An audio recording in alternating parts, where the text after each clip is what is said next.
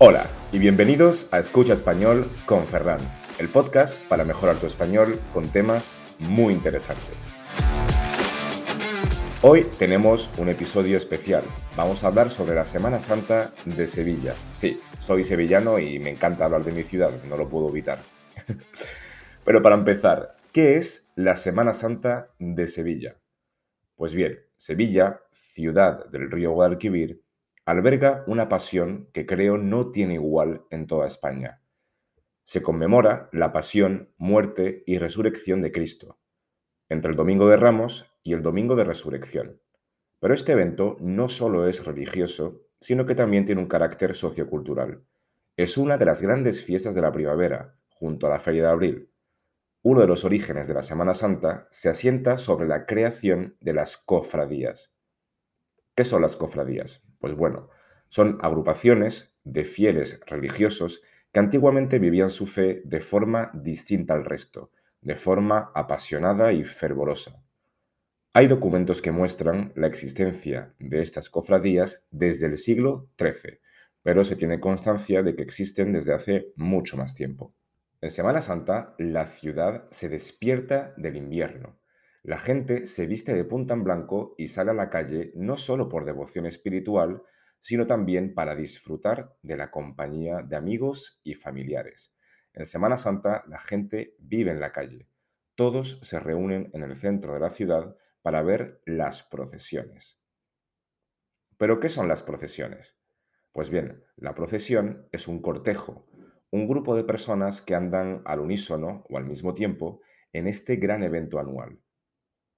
En la procesión vemos los elementos más importantes de la Semana Santa, que son los pasos, los nazarenos, los costaleros y las bandas de música.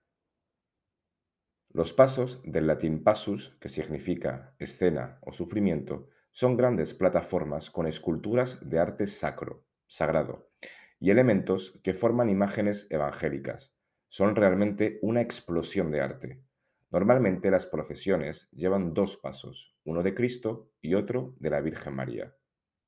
El paso es llevado a cuestas por los costaleros, quienes se colocan debajo de las vigas de la estructura de madera que componen el paso, y cargan con él dirigidos desde el exterior por el capataz, que es, digamos, pues el jefe de los costaleros.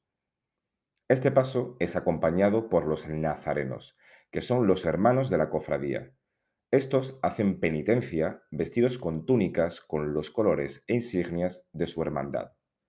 Los nazarenos llevan un cirio, que es como una vela grande, una vara, un farol o una cruz sobre el hombro.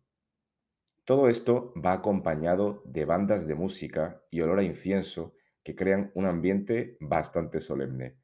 Estas procesiones hacen la llamada carrera oficial, que es como llamamos al recorrido que realizan por la ciudad.